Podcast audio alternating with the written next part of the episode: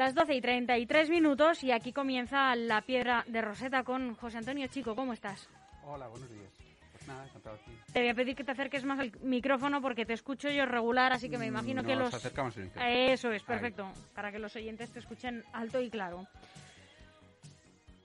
¿Cómo va la semana? Que acaba de empezar, pero a veces los lunes se hacen muy largos. Los lunes se hacen muy largos y los martes y los miércoles. Ya parece que cuando, cuando enfilas ya el jueves ya parece otra cosa, pero hasta entonces hay veces que se hacen un poquito cuesta arriba. Pues sí, pero bueno, estamos deseando saber eh, qué temas nos vas a conectar en este programa de hoy. Uy, hoy tenemos de todo. Hoy, tenemos de todo. Podemos hablar de mm, temas más livianos o más sesudos. ¿Qué prefieres, livianos o sesudos? Ay, no sé qué decirte, ¿eh? Porque a veces cuando son eh, livianos digo, ay, mira, qué...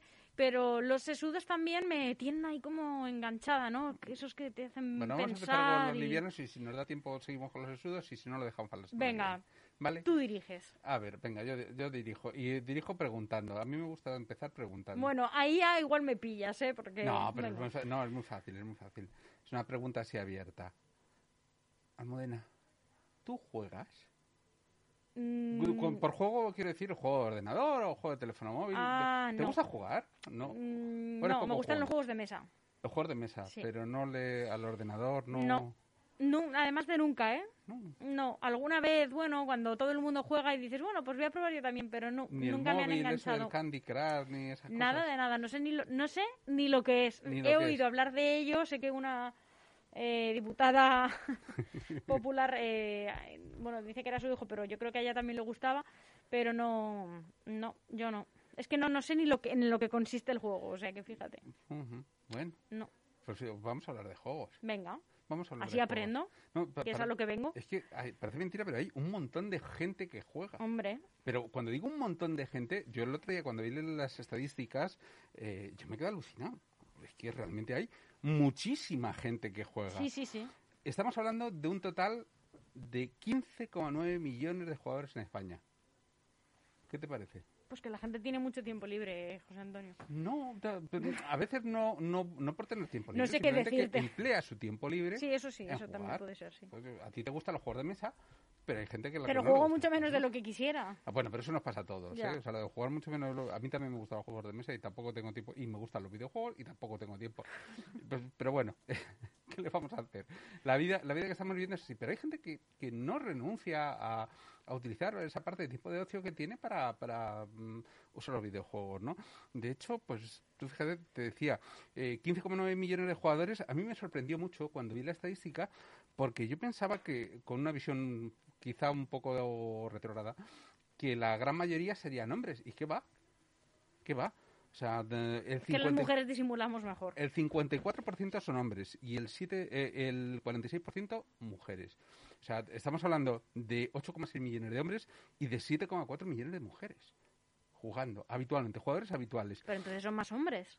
Sí, sí, pero, pero que son muchísimas eh, Ah, las sí, sí. mujeres, o sea, casi, casi al 50%, o casi, un poquito por debajo, ¿no? Está- hemos hemos dicho el 46. Eh, ¿esto de, esta cifra de dónde han salido? Bueno, pues hay un informe de la Asociación Española del Videojuego, eh, que es del año pasado, donde se dan estas cifras y, y está disponible para poderlo bajar si alguien está interesado de su propia página web, le puede echar un vistacito y, y descargarse el, el informe. Es, es gratuito, está libre el acceso. La verdad es que está muy, muy, muy interesante. Bueno, pues este, este informe la verdad es que me abrió un poco los ojos. Pues claro, muchas veces no llegamos a calcular, no llegamos a, ver en concreto eh, pues cuánta gente eh, realmente está jugando y el impacto que tiene económico la industria del videojuego, pero cada, vez es mayor. Eh, el impacto del, volumen de videojuegos, de, la industria del videojuego en España, se calculaba en 747 millones de euros en 2020. Estamos hablando de una cantidad interesante, ¿no? Eh, donde creció un 18%. Pero es que si nos vamos al mercado americano o al mercado mundial, o sea, eh, las cifras no pueden asustar. Tú fíjate, en, en, estado, o sea, en todo el mundo se calcula que más o menos el mercado de videojuegos movió 176.000 millones de dólares, 176.000 millones de dólares en 2018. Y el cine, que todo el mundo lo da como una industria, movió solo 41.000 millones de dólares. O sea, la industria del videojuego es enorme, mueve muchísimo trabajo, mueve muchísimo dinero, porque hay muchísimos jugadores, cada vez más, ¿no? Hace unos días, el 18 de enero, salta una noticia a partir de un email que manda Satya Nadella. Satya Nadella es el, CEO, el jefe de Microsoft, ¿no? la cabeza visible de Microsoft, eh, que manda un email a sus empleados y les comunica que va a comprar Activision Blizzard, una enorme compañía de videojuegos, por 66.700 millones de dólares. 66.700 millones, o sea, una pasada. Pero es que además dice, en efectivo. O sea... A lo loco. Que aquí tengo yo la pasta, no os preocupéis.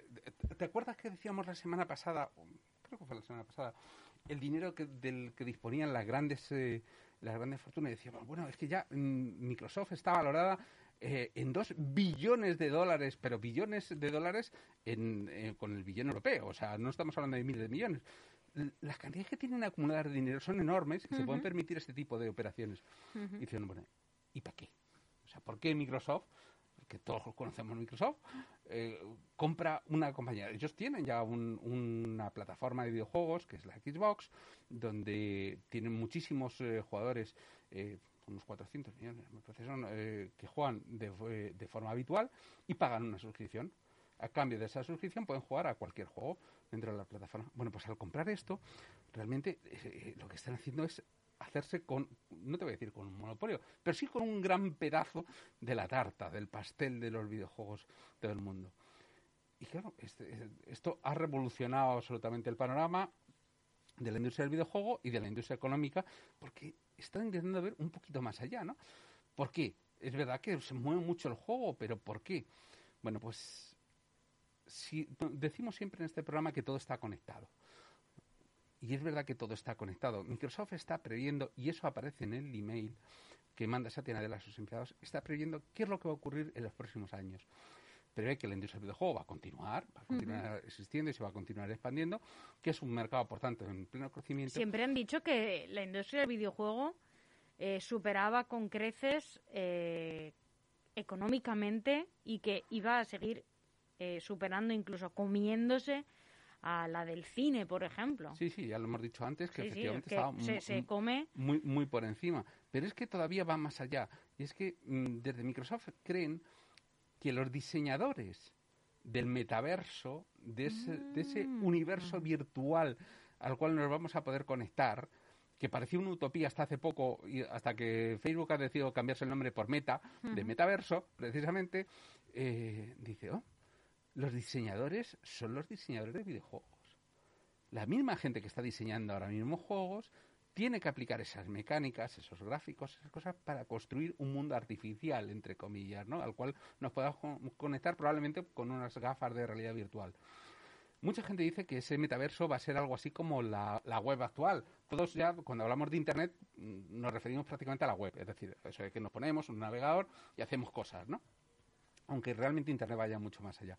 Bueno, pues en el metaverso, probablemente el acceso a ese metaverso se va a tener que realizar a través de unas gafas y claro, para construir esos escenarios maravillosos que se nos podrán engañar, entre comillas, y hacernos creer que estamos viendo una realidad alternativa, de alguna manera van a ser los creadores de videojuegos. ¿Y quién es la mayor industria ahora mismo creadora de videojuegos en 3D fuera de Microsoft? Era Activision Blizzard. Por tanto, dice, esto es para acá. Además, esto hay que sumar otra cosa construir ese metaverso solamente va a estar al alcance de grandes, inmensas compañías con unos recursos prácticamente ilimitados y que ya tengan unas granjas de servidores enormes. Y Microsoft lo tiene. Claro, es una compañía de tecnología que dispone de su propia nube. Para crear un metaverso necesitas una nube. Bueno, pues ella va a tener la nube y los diseñadores. Total, que mucho de lo que veamos en los próximos años probablemente va a estar construido desde Facebook y desde Microsoft porque ellos ya tienen las, las, herramientas esenciales, los ladrillos que permiten construir estos mundos virtuales. Así decía eh, Satya Nadella, bueno, nosotros lo único que queremos es darle a los jugadores la posibilidad de decidir cuándo, dónde y cómo quieren jugar. Claro, si acumulas todo el saber, todo el conocimiento de cómo construir esos mundos, no todo, pero sí una gran parte en tu propia compañía, ¿A, quién se van a acabar suscribiendo? A sus servicios. ¿Quién va a vender esos servicios? Microsoft. Y eso es lo que nos viene en los próximos meses, no, pero sí años. En los próximos años lo Pero no muchos años. Es lo que hablamos siempre, que a veces crees que eso de lo que nos hablas que viene es un futuro, pero es un, el corto medio plazo pues el tiempo necesario para que tecnológicamente se avance hasta construir unos dispositivos de realidad virtual, unas gafas de realidad virtual más o menos asequibles que todos, no todos, pero sí una gran parte de la población esté dispuesta a comprar, igual que un gamer ahora se compra un ordenador y dice, pues está dispuesto a pagar 1.500, 2.000 euros por un ordenador, probablemente un, alguien aficionado al metaverso en su momento pues estará dispuesto a pagar ese dinero por unas gafas que le permiten introducirse en ese mundo y disfrutar, entre comillas, de lo que podamos encontrar ahí en ese metaverso. Y realmente es que el mundo de los videojuegos no acaba de alucinarnos con una cosa cuando se va a la otra. Esta semana, y conectamos con otro tema distinto, eh, leíamos en el país eh, precisamente una entrevista eh, que realizaban un, a un padre que era ingeniero informático. Bueno, y el padre realmente es el que se pone en contacto con el país y dice, miren ustedes, que, es que me encontré una cosa que, que estoy alucinando. Yo soy programador informático, tengo conocimientos, además he trabajado como programador en el mercado de acciones. O sea, él sabe cómo funciona una bolsa y tal. Y me he encontrado, de repente me encuentro un día con que yo tengo, mm, soy ingeniero informático, dice el hombre, tengo una aplicación de control parental para saber qué instala mi hijo en su propio teléfono. Y de repente empieza a ver que nombres raros, ¿no? Porque, oye, que, su hijo, que tiene 12 años, pues oye, eh, que se instale una aplicación que se llama Cash App. Cash, cash de, efectivo, ¿no? efectivo. Crypto Dragons. Metamask. Metamask es un, un crypto wallet de Ethereum. Es decir, es una cartera de, donde puedes almacenar criptomonedas. Esto lo hago un niño de 12 años. Pues, hombre, eh, se escama un poco. Estamos hablando de un padre español. O sea, no estamos hablando de una cosa que pase allá en Estados Unidos donde están muy locos, sino un padre español que se encuentra con esto, ¿no? Bueno, y, claro, eh, pues le pregunta a, hijo mío... Pues, Porque te has descargado todo esto, ¿no? Porque claro, es que es la... Y dice, bueno, papá, yo es que juego con el móvil y juego con muchas cosas y he ganado muchos trofeos padre. ¿Y los trofeos, eh, los premios están son criptomonedas? Los trofeos se pueden vender por criptomonedas. Madre Y le dice, pero vamos, pero ¿cuánto, ¿cuánto dinero has ganado tú en criptomonedas? ¿A dónde vas? Y le dice el chico, pues, papá, yo es que he ganado 90 euros. Y entonces empieza a preocupar. Porque 90 euros, dice uno, no parece gran cosa, pero para un niño de 12 años, por Dios, 90 euros es un capital inmenso. ¿Cómo puede un niño de 12 años, que no es tampoco un cerebrito especial, no, es un niño normal, que juega aparentemente a juegos normales, ganar 90 euros, ganar premios por 90 euros? Bueno, pues porque los, las propias aplicaciones de juegos en telefonía móvil han incorporado algunos juegos que permiten... Pero el niño no tiene ninguna cuenta donde le vayan a ingresar esos 90 euros. Me parece muy difícil de seguir. Eh, muy fácil, pero el niño no es tonto. El niño busca en Google y dice, ¿cómo me pueden ingresar, eh, cómo puedo yo vender estos trofeos que tengo por 90 euros? ¿Dónde los puedo depositar? Y el niño ve que lo primero que necesita... ¿Cómo gasta esos 90 euros? ¿Cómo se traducen? Lo primero que necesita es una cartera donde almacenar eso, una crypto wallet. Entonces pues, dice Metamask, necesito Metamask y se baja Metamask, que era una de las aplicaciones que te he dicho. Y una vez que tienes una cripto cartera, tú puedes ir a un cajero automático que convierte directamente tus criptomonedas en cartera en efectivo. ¿Sabes cuál es el país del mundo que más eh, cajeros automáticos de ese tipo tiene? ¿España? España. Pero ¿cómo es posible? Si somos unos atrasados en todo, que me perdone si alguien me está escuchando y se siente muy ofendido. No, tenemos una imagen muy alejada de la realidad. ¿De dónde puedes cambiar eso? Pues, eh, Como eh, ves, vivo ajena a ese mundo. En Madrid hay varios eh, cajeros. Busca en Google. Busca en Google y te lo vas a encontrar. ¿En Leganés hay alguno por, por curiosidad? Mm, creo si no, te consta a ti, creo que no, porque no me consta, pero no quiere decir que no lo haya. Creo que no. Pero cualquier día lo pueden instalar, ¿eh? ¿Tiene, ¿Cómo se llama? Por, por saber. O sea, Pues- ¿cómo, cómo, ¿cómo se busca un cajero de estas Pues, características? Un cajero automático, criptomonedas. Y ya te digo, no, no he hecho la búsqueda yo en Google, pero en Madrid hay varios, esos los conozco yo. O sea, de- eso sí te lo puedo asegurar. Me parece peligrosísimo. ¿Te parece peligrosísimo, no? Bueno, claro, es que este niño, pues como todos los niños, ¿a qué estaba jugando en su momento? Pues este niño jugaba al Minecraft, por cierto, un juego educativo fabuloso, maravilloso, que yo recomiendo a todos los padres que, que mm, vean a sus hijos jugar al Minecraft y aprendan porque van a disfrutar ellos muchísimo también, o al Fortnite, que es un juego, bueno, pues de cierta acción, donde los chicos eh, se pegan disparos, pero donde la violencia está un tanto, entre comillas, disimulada. eh, es decir, no es demasiado sangriento para entendernos, eh, pero estos juegos han sido desplazados, claro, eh, por otros juegos que tienen de momento unos mecanismos de juego muy poco atractivos, porque realmente son juegos que tú dices, pero esto es un juego, esto es un rollo. tú imagínate que te salen como unas cartas, sea, son como juegos muy básicos donde tú puedes coger y, puedes comprar cosas, vender cosas, y luego ah, y, si vas ganando, pues a lo mejor consigues, pero está más hecho en base a la imaginación, o sea, no tienen mecánicas de juego maravillosas que digas, "Oh, esto es un juego que te, te atrae, no, para entendernos, no hay un Candy Crush todavía, donde tú cojas y sea un juego típico que te enganche, que te, bueno, no hay un Candy Crush, a lo mejor sí, tiene un Candy Crush, no, pero ¿tú te acuerdas del juego? Hace, ahora ya no se ve tanto, ¿no? Pero hace unos, hace unos años, no muchos, eh, se puso de moda un jueguecillo al que jugaba todo el mundo en el ordenador, eh, en el que cuidabas un huerto Sí. virtual. No sé si lo recuerdas, ¿no? Bueno, pues de esos han ido surgiendo. Bueno, pues ya hay un jueguecillo de esos de huerto virtual donde lo que vas ganando son NFTs, Mm, tokens no fungibles, que realmente al final son criptomonedas. Tú las vendes por criptomonedas.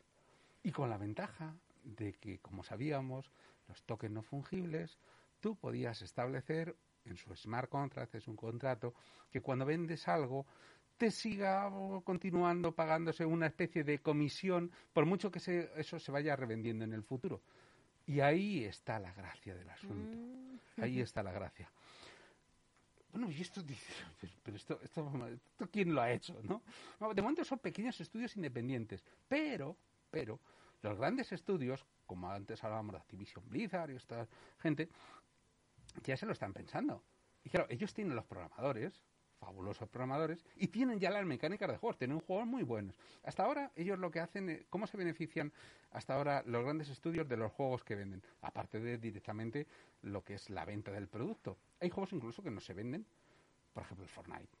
Todo el mundo Ujú. juega, pues, es que, es que es gratis. Tú te conectas y es gratis, te lo descargas. Y digo, ¿De dónde sacan dinero? Pues en, en que ellos venden personalizaciones del, del personaje. Tú puedes coger, comprar una capa, un disfraz, un sombrero, un arreglo, no sé qué, y eso sí lo compras. Por unos pocos céntimos a lo mejor, pero eso lo compras. Bueno, si eso, en vez de vender directamente eso como un objeto y se acabó, lo que vendes es un objeto que es un token no fungible, un NFT, permites que se establezca una comunidad de compraventa de objetos. La gente dice, ah, qué cosa más chula, pues yo lo compro y... Y claro, tú como empresa que has programado el videojuego y que has creado ese artículo, que seguro que lo has hecho precioso, lo has hecho muy bonito, lo has hecho muy atractivo, muy apetecible, lo has puesto a un precio bajo y has puesto entre las cláusulas de ese contrato que te lleves una comisión cada vez que alguien se lo venda. Con lo cual, si estás procurando que se cree un mercado de intercambio de esos artículos por el cual tú puedes comprar, vender ese tipo de objetos, un arma, un no sé qué, una capa, yo qué sé, te vas a llevar comisión de cada cosa. ¿Y tú sabes cuánto se mueve ahí? Se mueven miles de millones ya. Hoy se están vendiendo miles de millones, pues cuando se metan las comisiones se van a vender muchos miles de millones más. ¿Y quién ha dicho, oye, que yo lo voy a hacer? Bueno, pues hay una, como no eres jugadora, no la conocerás quizá, pero hay una casa de videojuegos que se llama Ubisoft, que es muy famosa porque tiene grandes franquicias de videojuegos, una es Far Cry, Assassin's Creed. En esta casa Ubisoft, yo no sé si recuerdas una vez que hablamos de cuando se quemó, eh, cuando se quemó la, la iglesia esta francesa, la catedral de Notre Dame. Cuando se quemó la catedral de Notre Dame, eh, los arquitectos fueron a ver aquellos que habían hecho un escáner en 3D ultra preciso de la catedral para incorporarlo en uno de sus videojuegos. Esa era Ubisoft. Porque dentro de su gama de Assassin's Creed, uno de los escenarios era la propia Catedral de Notre Dame. Y cuando tuvieron que reconstruirla, dijeron, oye, los planos esos maravillosos que habéis hecho con esos drones que han escaneado con láser, que esto es una maravilla, ¿nos los podéis prestar? Y dijeron, sí, sí, vamos, para ellos fue una operación publicitaria maravillosa, al fin y al cabo. Bueno, pues esa gente ya ha dicho, sí, lo vamos a incorporar en nuestros videojuegos han creado incluso una plataforma específica que se llama Quartz, donde ya está prevista esas transacciones entre usuarios y dicen, aquí nos vamos a forrar. ¿Tú sabes uno de los primeros videojuegos que han dicho que van a poner en el mercado ya? Pues un juego que es que si, al final todo está inventado. O sea, tú coges y dices, bueno, un juego de disparo, no sé. No. Pues van a poner en marcha un juego de cromos de la liga. Los pues mismos, la oferta y la demanda. Lo mismo que los cromos que jugábamos en tiempos que nos intercambiaban los cromos los chavales. Pues aquí vamos a tener lo mismo un juego de cromos donde tú vas a poder comprar y vender los cromos, pero van a tener un valor muy bajito cuando los compras, pero con el tiempo desaparecerán algunos, se irán haciendo más apreciados otros, empezarás a venderlo, a intercambiarlo, y en cada una de esas transacciones económicas ellos se llevarán su parte. Con lo cual, tú tienes un juego que empiezas, te reparten unos cromos gratis, si quieres seguir tendrás que comprarlos, si quieres tener una buena selección, si quieres conseguir el equipo completo, si quieres, eh, pues tendrás que pagar y conforme vayas pagando te darás cuenta de que los, los delanteros son maravillosos. Si quieres a Benzema tendrás que pagarlo bien caro. Si quieres a no sé quién, pues a lo mejor es que de esos hay solo dos. Y dices, ¿y eso engancha? Pues sí, engancha como han enganchado los cromos toda la vida. Como han enganchado los cromos toda la vida. Yo no soy una persona que, por ejemplo, ese tipo de juegos le guste. Yo no... A mí me encantaban, ¿eh? A mí me llenaba de felicidad hacer un álbum de cromos. Yo un álbum de cromos sí, pero de la liga de luego no. A mí me daban, bueno, ¿sabes qué pasa? Que como yo tenía tantos hermanos, pues claro, una se adapta. Pero sí, me gustaba casi de todo tipo los cromos.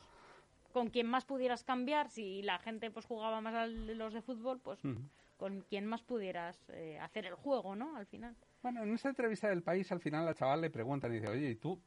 A ver, tú es que eres un tío raro, a lo mejor es por tu padre, que es informático y te salió así. Dice, no, si en mi clase ya jugamos cuatro. Claro.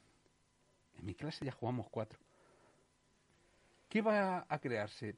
Pues yo, fíjate, creo que va a crearse un nuevo neologismo. Me lo apunto, ¿eh? Por si alguien dice, ¿o quién creó el neologismo? Yo. que va a ser los criptoludópatas. Seguro. Aquellos que van a, ponerse a jugar, que van a engancharse en los juegos por el afán de ganar criptomonedas. Sí, sí. 100% vamos. Tú fíjate el chaval que empieza, cuando está en la entrevista, empieza a decir, oye, es que hay unas tasas de juego para poder jugar a esto.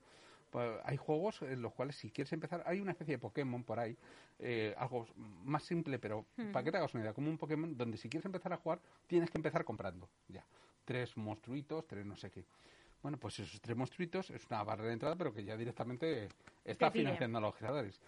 Y conforme los van mejorando con entrenamientos, con no sé qué, pues va gastando más te querrás creer que ya existe un mecanismo por el cual están alquilando el tiempo de uso de tu cuenta en Venezuela para poder jugar con esos muñequitos en tu nombre y sacarse una comisión. Es una que a mí me, cuesta seguir y otra para ti. Me cuesta rastrear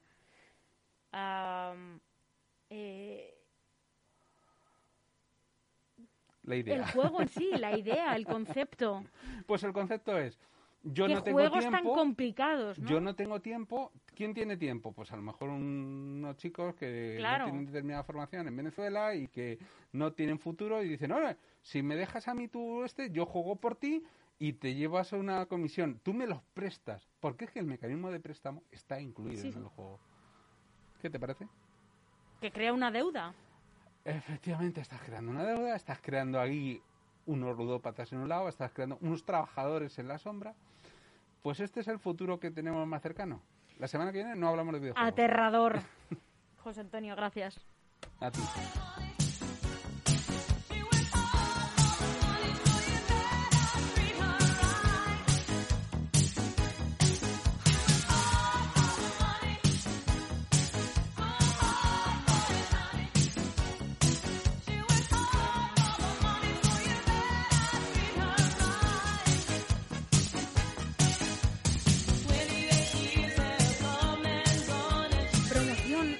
Sur, en Rivas Vacia Madrid. Próxima promoción en calle Océano Índico de 152 viviendas de dos